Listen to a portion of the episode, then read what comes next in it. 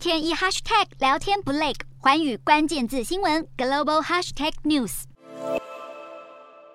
肩并肩走在一起，沙地阿拉伯王储沙尔曼造访希腊。这是自二零一八年沙国著名记者哈绍吉遇害之后，沙尔曼的首趟欧洲行程。而沙尔曼也没有空手来，沙尔曼宣布将打造一条连接希腊与沙国电力网络的电缆线，来提供欧洲更廉价的再生能源。虽然希腊与沙国双方合作看似能解决欧洲当前能源危机，但国际市场还是处于能源短缺状态，而且传出沙地阿拉伯可能会提高九月销往亚洲市场的关定原油售价。一些亚洲炼油厂已经在考虑从九月开始调降产能，这可能会对国际油价造成冲击。不过，有交易员预估十月现货市场的油价将下跌，显示油市可能面临转折点。另外，希腊外交部表示，双方也将签署针对海上运输、能源和国防科技等协议。而结束希腊访问行程之后，沙尔曼前往法国，准备与法国总统马克龙会面。不过，人权团体表示，哈绍吉遇害还不到四年，马克龙这一项邀请极不恰当，恐怕会被视为国际社会接纳沙尔曼的最新一步。